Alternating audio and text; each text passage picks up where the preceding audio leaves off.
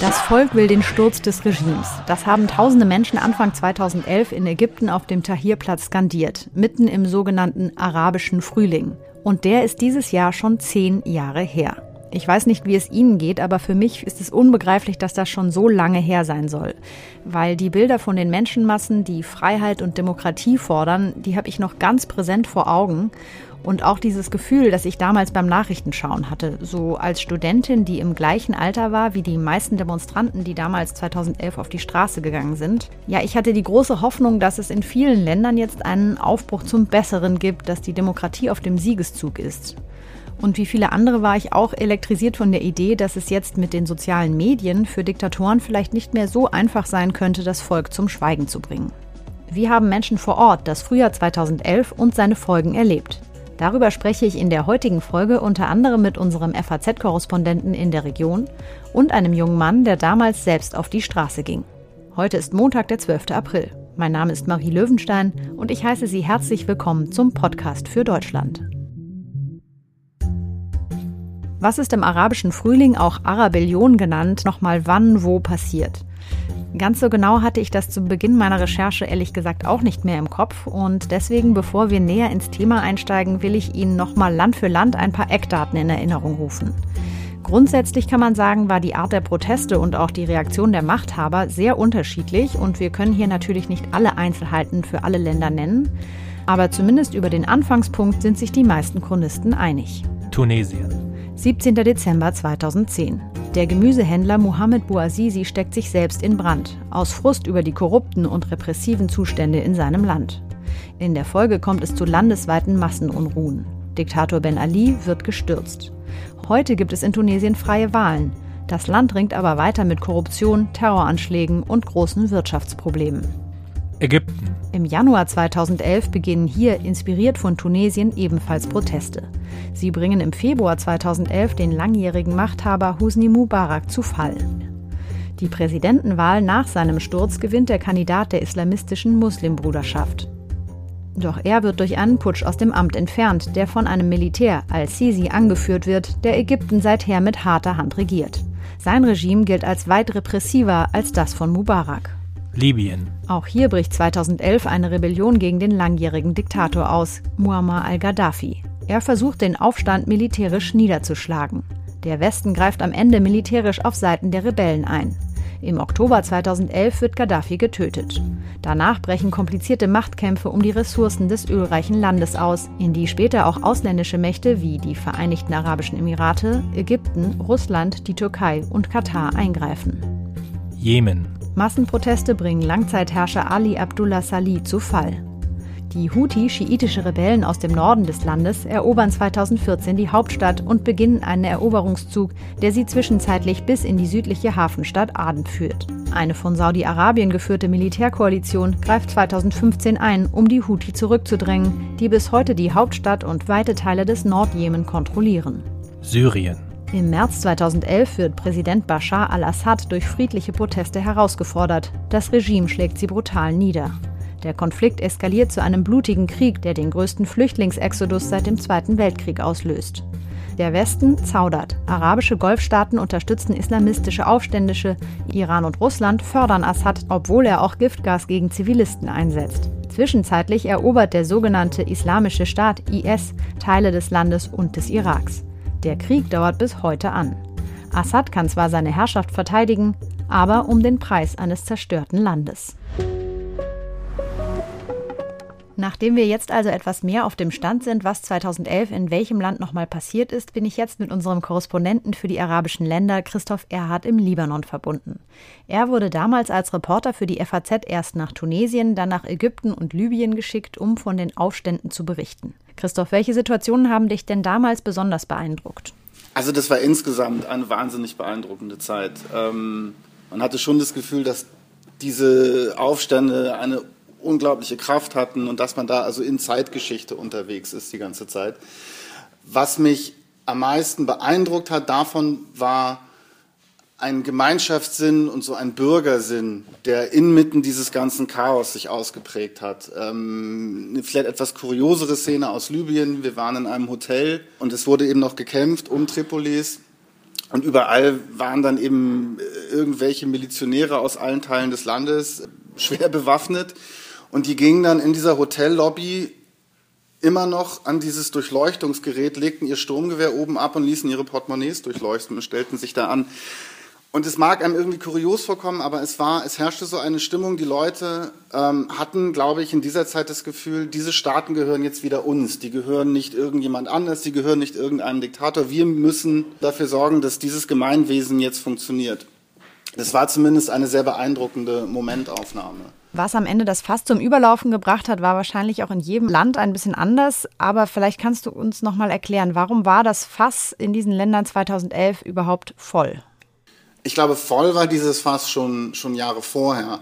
Eben diese Mischung aus Repression, sozialer Ungerechtigkeit, diesen Regimen, die eben angetreten sind mit dem Versprechen, einen modernen Staat zu organisieren und eben den Menschen in diesen Ländern, die gemerkt haben, dass sie eben außer herablassende Beamte, brutale Sicherheitsapparate und eben diese soziale Ungerechtigkeit nicht viel zurückbekommen haben.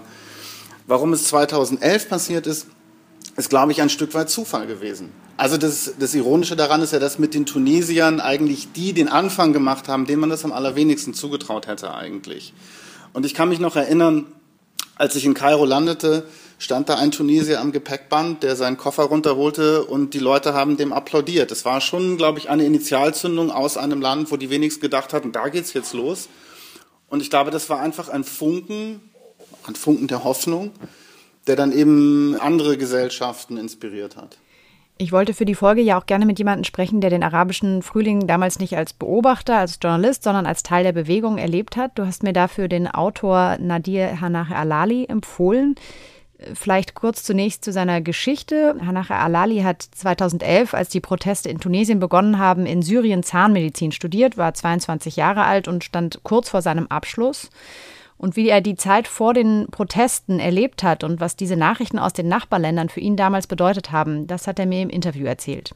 Also bis 2011, wir hatten das Gefühl zu ersticken. Unter der äh, Herrschaft der Assad gab es keine Freiheiten und äh, es ist, gab ein Signal der Hoffnung, als der arabische Frühling in Tunesien stattgefunden hat.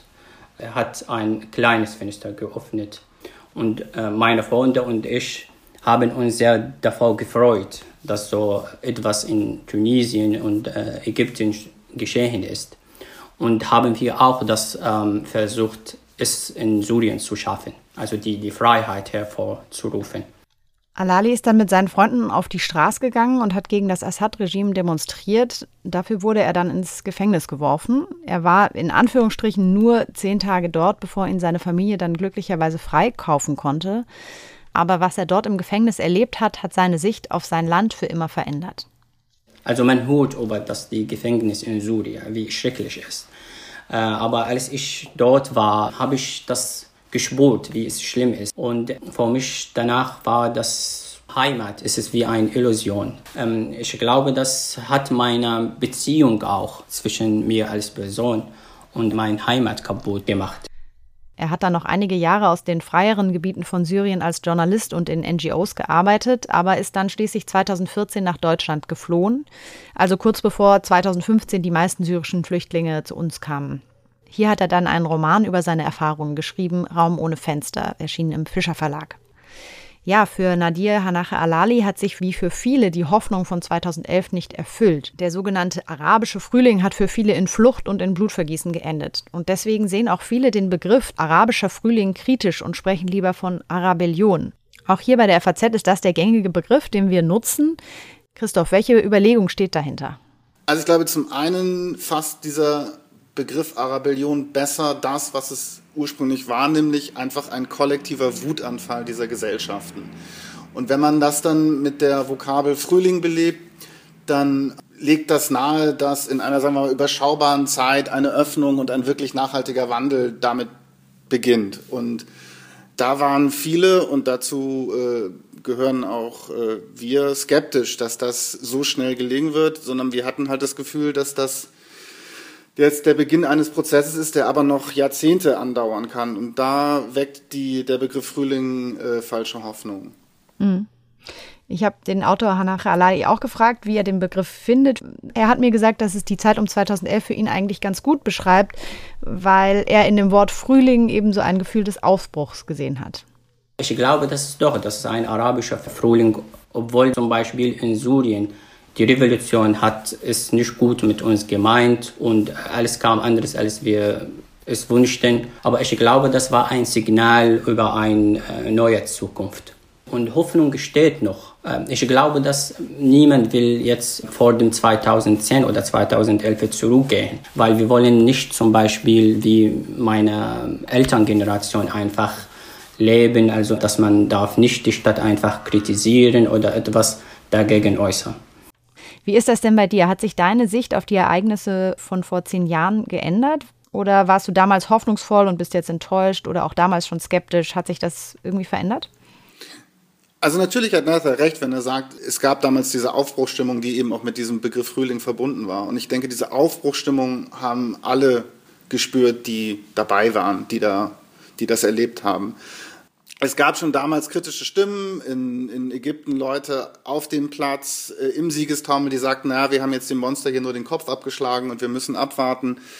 Ich glaube, dass im Nachhinein ich nicht von enttäuschter Hoffnung sprechen würde. Ich glaube, es war vielen klar, dass es jetzt nicht Demokratien regnen wird in der arabischen Welt, sondern dass da Dinge in Gang geraten sind, aber dass eben das, was da in Gang geraten ist, sehr viel länger dauern könnte. Und ich glaube, die Beharrungskräfte dieser Regime, die waren allen bewusst.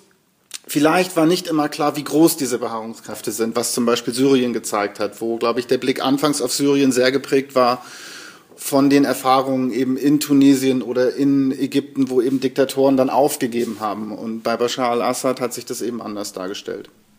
Wie erklärst du dir denn im Nachhinein, dass manche Regime sich halten konnten und andere gestürzt wurden?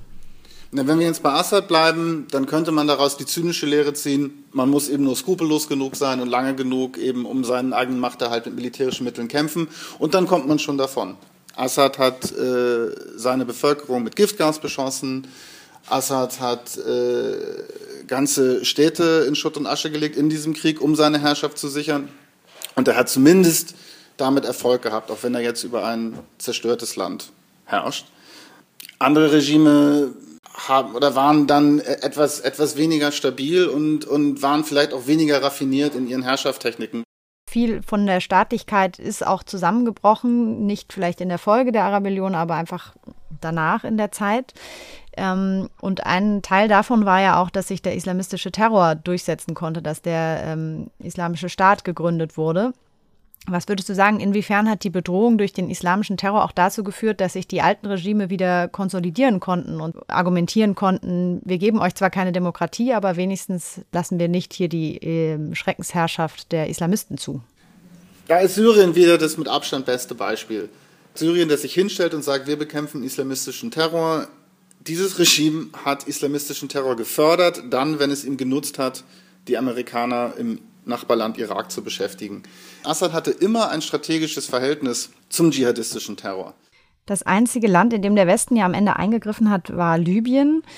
In welchem Dilemma war denn der Westen damals? Vielleicht kannst du uns das nochmal beschreiben. Ich weiß gar nicht, ob es da ein Dilemma gab. Es gab halt diese Diktaturen, die immer so als äh, wenigstens stabile Partner galten, wie Mubarak oder wie Gaddafi, von denen man glaubte, okay, die halten wenigstens die Migrationsströme äh, im, im Zaum, die, die, die schaffen sowas wie eine Stabilität. Ich glaube, was man wissen muss, diese Regime stehen eben nicht für dauerhafte Stabilität. Diese Regime sind dysfunktional. Diese Regime schaffen es eben nicht, ihre Versprechen einzuhalten. Und das, was 2011 passiert ist, kann immer wieder passieren, solange es eben soziale Ungerechtigkeit gibt, solange es diese Repressionsapparate gibt und solange von den Ressourcen dieser Staaten eben nur einige wenige profitieren. Du hast jetzt gerade Stabilität angesprochen.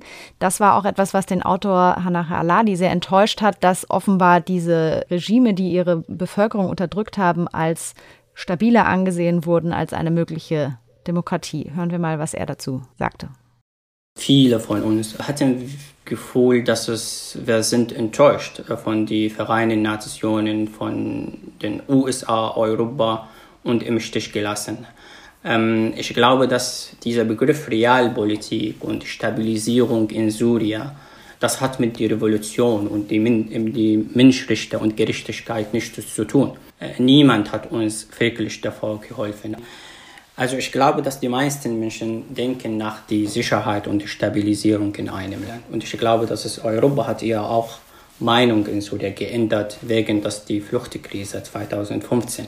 Das ist so ein einfach die Interesse von Deutschland und Europa, dass sie wollen ein stabiles Land in Syrien, weil sie wollen nicht mehr Flüchtlinge zum Beispiel in der Türkei. Was würdest du sagen, hat er recht? Hat der Westen diese Menschen damals im Stich gelassen? Ob sie im Stich gelassen hat, weiß ich nicht.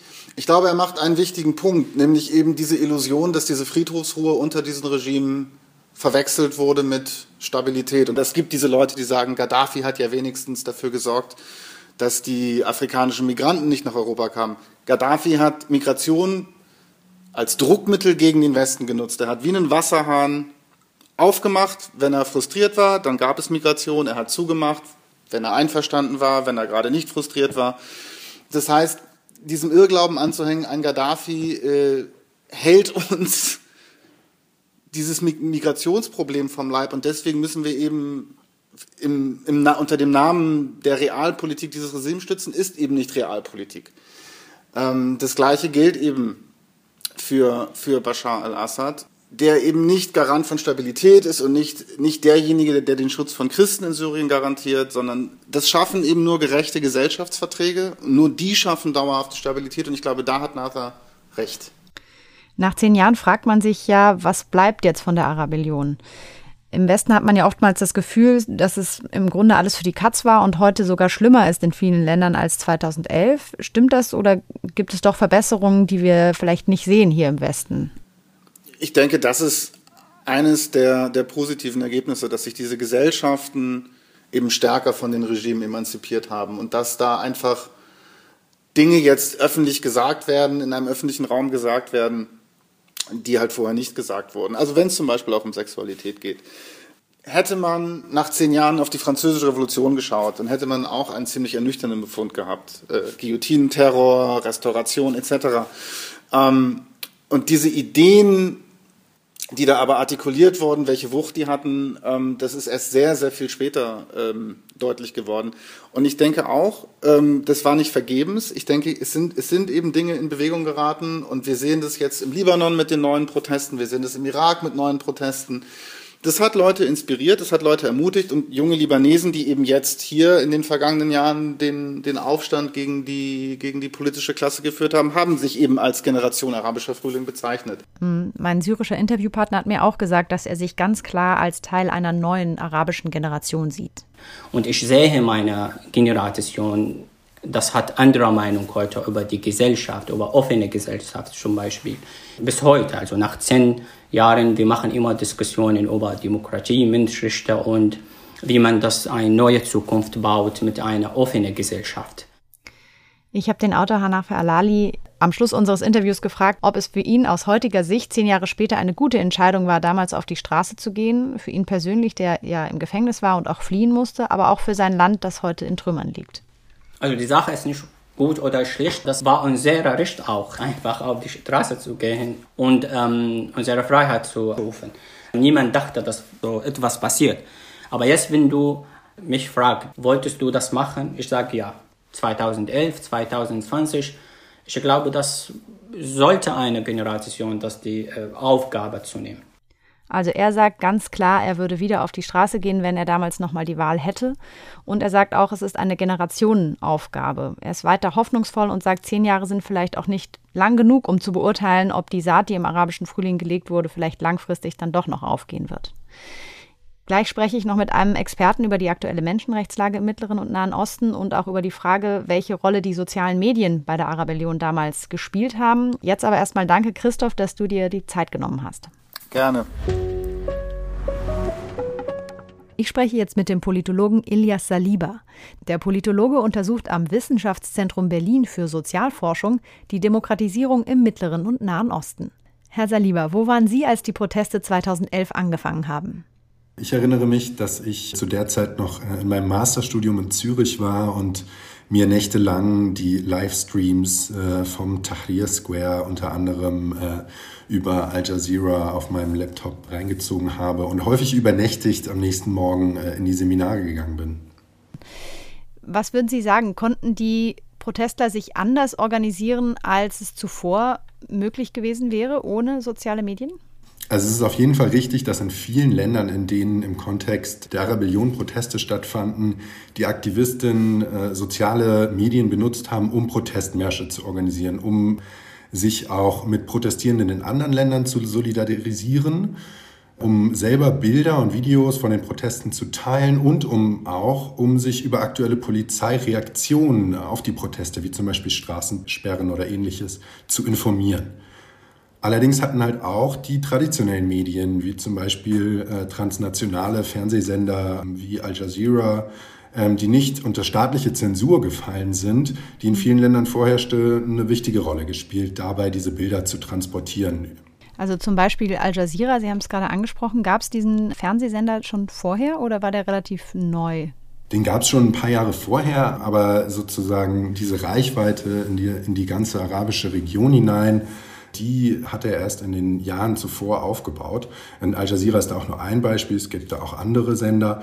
Und zuvor war das halt so, dass äh, die nationalen Fernsehsender, Radiosender unter der starken Zensur der Diktaturen in der Region standen und insofern die Informationsquellen und der Informationsfluss viel leichter zensiert und kontrolliert werden konnte.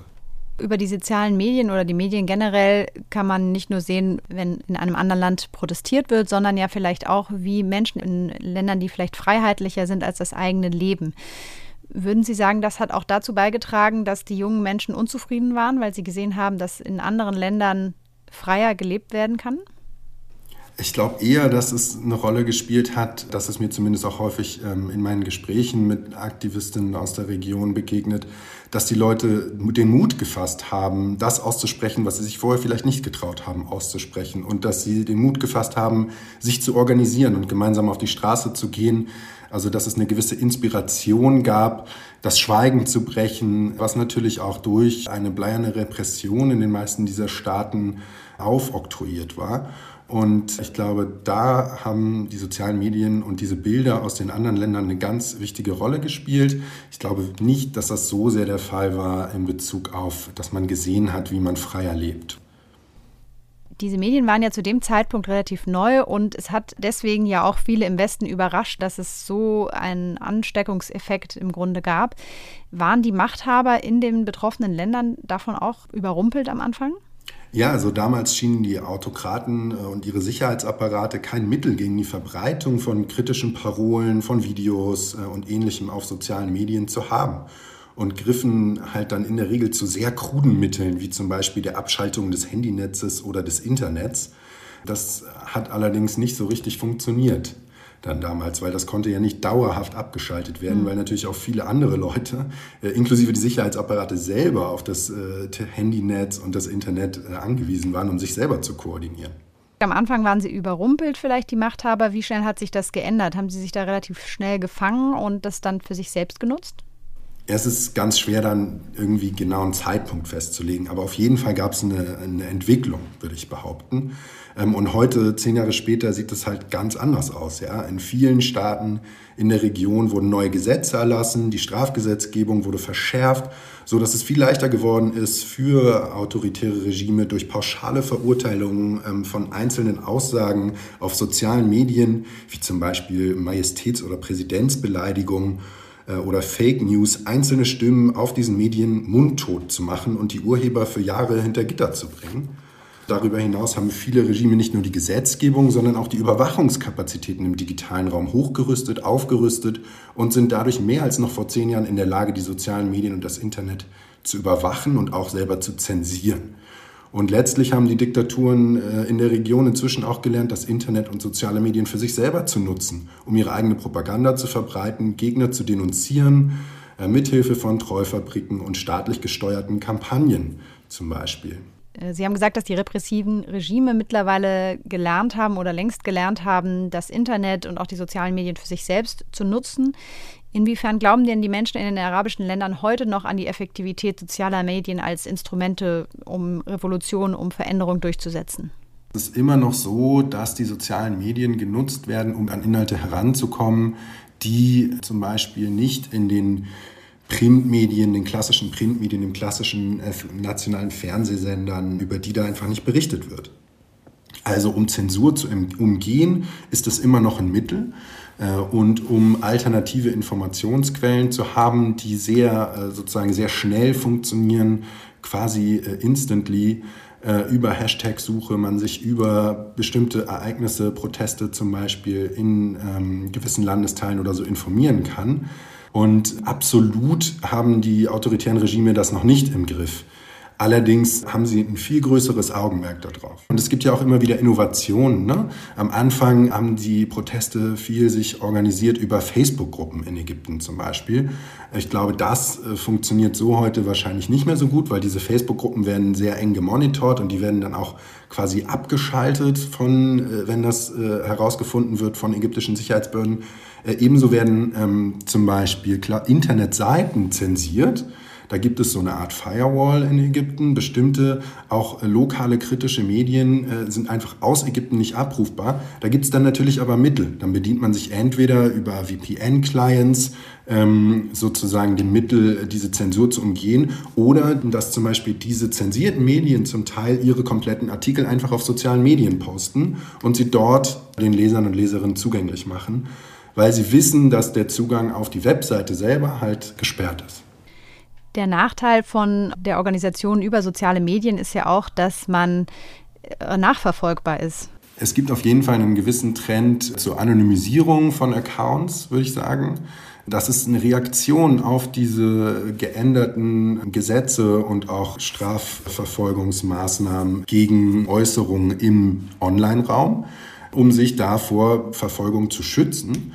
Aber das wird natürlich durch einen gleichzeitigen Trend in diesen sozialen Medien zu einer eindeutigen Identifikation der Personen hinter den Accounts so ein bisschen konterkariert und erschwert auch. Dass die Firmen darauf dringen, dass man sich identifizieren muss. Genau. Und da sehe ich auch eine Verantwortung der Firmen irgendwo. Ich meine, für die ist das auch nicht einfach, äh, weil sie auf der einen Seite von der Politik dazu gedrängt werden, aufgrund von Hate Speech oder ähnlichen Aussagen die Personen zu identifizieren, die hinter den Accounts stehen. Aber auf der anderen Seite kann das halt auch missbraucht werden in autoritären Kontexten.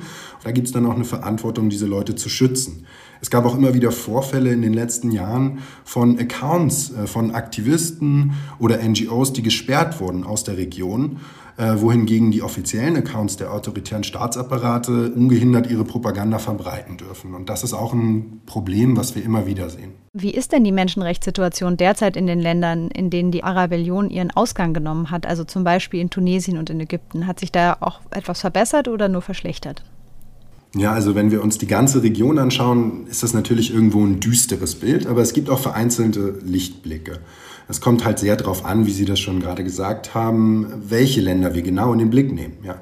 In Ägypten gab es zunächst eine leichte Verbesserung der Menschenrechtslage nach der Revolution von 2011 und dann allerdings nach dem Militärputsch in 2013 eine enorme Verschlechterung die Ausschaltung der Opposition, Zehntausende politische Gefangene, unzählige Todesurteile, die durch, durchaus auch vollstreckt wurden, ein absolutes Demonstrationsverbot und ein seit Jahren andauernder Ausnahmezustand sind hier nur einige Punkte in der Menschenrechtsbilanz des Militärregimes. In Tunesien lässt sich zumindest eine teilweise positive Bilanz für die Menschenrechtslage ziehen. Auch wenn es immer noch Probleme mit Polizeiwillkür gibt, findet keine gezielte Verfolgung von Oppositionellen oder Minderheiten oder Menschenrechtsverteidigerinnen mehr statt, wie dies noch unter Ben Ali der Fall war. Und das ist definitiv ein Schritt in die richtige Richtung. Zehn Jahre sind vergangen seit dem sogenannten arabischen Frühling. Manche Länder haben sich aufgemacht in Richtung Demokratie. Andere sind in Sachen Menschenrechte zurückgefallen sind sogar noch repressiver als vor 2011 und nutzen dafür auch ein Hoffnungsmittel der Revolution, die sozialen Medien. Die Oppositionellen im In- und Ausland wollen die Hoffnung aber nicht aufgeben, dass die nächsten zehn Jahre mehr Freiheit für die Menschen in der Region bringen. So auch der syrische Autor Hanache Alali. Er sagt, egal wie es beim ersten Mal ausgegangen ist, wir würden jederzeit wieder für unsere Freiheit auf die Straße gehen. Ihnen vielen Dank fürs Zuhören und bis zum nächsten Mal beim Podcast für Deutschland.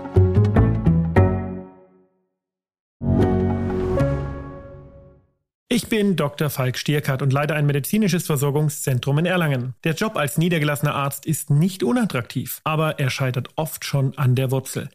Wenn unser Studiensystem nicht darauf ausgelegt ist, genug Ärzte in guter Qualität auszubilden, wie soll die medizinische Versorgung in Mittelfranken dann gedeckt sein? Die besondere Nähe der niedergelassenen Haus- und Fachärzte ist in Gefahr.